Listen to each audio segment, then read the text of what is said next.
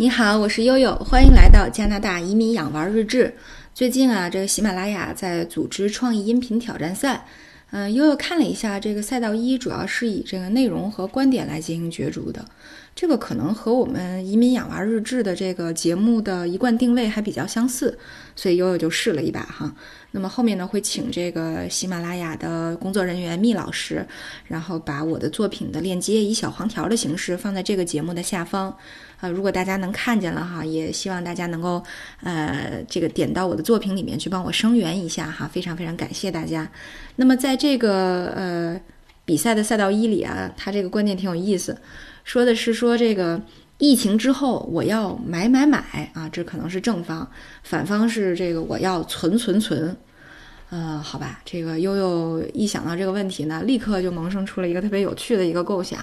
就是如果像我这种明买实存的人，这要怎么算啊？我到底是应该算在正方里呢，还是要算在反方里？哈哈，所以今天就把这个呃这个作品的内容啊，跟大家再细细的说一下。这个为什么呢？因为其实这个作品啊，只能上传这个五分钟啊左右的这么一个作品，但实际上这个又有很多的这个信息和内容想跟大家聊一聊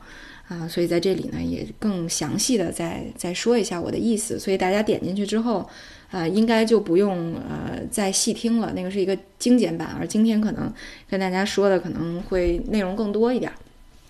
对，然后其实我我们回到这个题目本身啊，这个题目听起来这个颇有点啊，我要买买买这个题目听起来颇有点这个报复性消费的意思在里面。那么其实比起买买买这个话题来讲，我想可能更好的诠释就是，呃，如何通过改变消费方式，更好的活在当下，活在未来。那么在这个题目底下，可能很多我的这个竞争对手 要聊的是。对我疫情过后啊，我准备这个怎么做啊？我准备买什么？呃，而悠悠想聊的是，我都做过什么？我都买了什么？啊，熟悉悠悠的朋友们都知道啊，这个新冠疫情导致的隔离已经不是悠悠第一次被隔离了。当然，这个二零零三年 SARS 啊，几乎是所有五零后到八零后的集体回忆，所以在这里面也不再赘赘述了。嗯，悠悠想说的是，二零零九年啊，奥斯卡先生出生以后，呃。到他这个十五个月接受手术之前，我们不是在住院，就是在遵医生的旨意，在家远离人群，减少感染。那么后来呢？这个二零一八年啊，我父亲术后又感染了超级细菌，呃，作为密切接触者啊，悠悠和爸爸一起啊，在北京的一个医院里，啊，在一个十平米的小单间里被隔离了五十二天。可以说啊，这十年来独家的。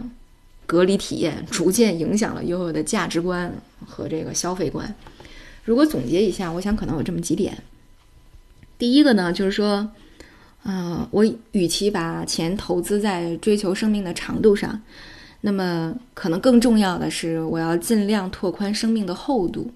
和色彩。我想过好每一天，特别呢是在现在这段年富力强啊，这个人的精力啊，各方面的体验最好的时候。能和自己的家人、朋友、孩子们多创造一些美好的体验和回忆，把这些钱花在刀刃上。所以在这之后呢，呃，可以说我们的家庭消费，呃，重点的向这方面倾斜了。比如说旅游，比如说这个在这个摄影方面的投入啊，当然主要指的是孩子们的艺术照和我们全家的全家福啊、合影啊等等。啊，还有呢，就是比如美食，但这里面的重点呢。啊，特别特别的是有机食品，那么再呃再再有的就是比如兴趣的培养、运动健身啊和这个宠物啊，当然在这一个向下，可能最重要的是要反对铺张浪费，重要的还是这个体验啊，还有这些美好瞬间的凝结，这是第一个。那么第二个呢，呃，也不能光想着每天高兴是吧？还要提高这个家庭防控风险的能力。特别是疾病医疗的需求，特别是这个突发事件的这种应对啊，像今年的这个疫情，我想可能谁也没有预料到。呃，那么回忆二零一八年的情形哈，对于我们这个此前几乎没有任何商业保险的家庭来说啊，我和我先生都是在二零一八年八月辞职的。呃，我们用了两个月的全职的时间，full time 的时间，摸清了国内几乎呃。大部分的保险产品，呃，然后配置了含寿险、大病、意外、财产等各类保险，啊，所以我们那一年的这个商业保险啊，这方面的支出报复性的从零增长到了年收入的百分之十五。那么第三点就是要减少不必要的消费和没谱的投资，比如说奢侈品的消费啦、股票的投资啦，是吧？这都是悠悠不太擅长的，呃。这个还有孩子们的服装能够循环利用的部分啊，我们要把它尽量的节省一下。还有就是保姆阿姨的工资啊，既然自己已经辞职了啊，也准备到加拿大来生活，那么，那么后续呢，呃，我我也把我们家的那个小付阿姨在我们家待了五年哦，介绍给了我们的邻居，所以这块的呃这个消费也就省下来了。嗯，据说呢，有有一个理论是说，对于一个成熟的家庭来讲，那么投资消费有一个四三二幺的定律，也就是说，呃，百分之四十的收入用于买房或股票啊，还有这个基金啊等等这方面的投资，那么百分之三十用于家庭基本的生活开支，百分之二十用于存款以备不时之呃以备这个不时之需，最后呢还要还有百分之十用于保险之类的保障。